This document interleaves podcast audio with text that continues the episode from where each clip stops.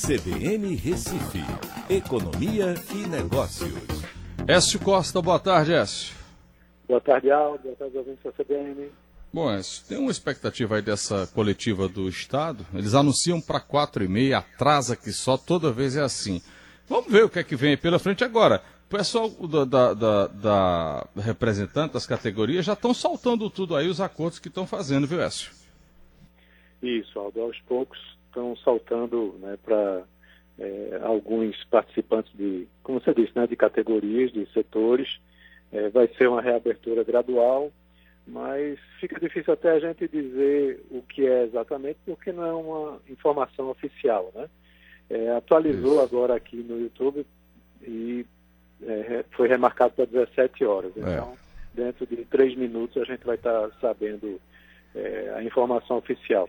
É, você, já, você, já, tem o comércio, gradual, né? o comércio e a indústria reabrem amanhã, né? Essa já é informação, né? Isso, é, é, informação, mas como eu disse, vem de alguns blogs aqui e acolá, não é uma informação ainda oficial. É, o medo é que é, não só você tenha a segunda onda lá na frente, mas que essa retomada seja muito aquém do esperado. Então, conversando com vários empresários, a grande preocupação é essa eu vou abrir as portas, mas meu faturamento vai estar 20%, 30% é, do que normalmente é. Vai valer a pena? Eu vou conseguir pagar as contas né, de folha, de aluguel, impostos, até porque muitas negociações foram feitas no momento em que, estando fechado, você não precisa pagar ou paga bem menos. Quando você reabre, aí essa conta começa a ficar mais elevada, né? Então essa é uma grande polêmica que a gente precisa ver como que está acontecendo em outros lugares. Há alguns shoppings, por exemplo, em outros estados que reabriram e o movimento veio forte, mas há outros onde as restrições impediram que isso também acontecesse, tá? Então é uma grande incógnita aí né, em relação a essa retomada. Eu sei é que vai ser difícil e muitos negócios já estão fechando as portas. É porque você vai reabrir e, e é uma reabertura protocolar.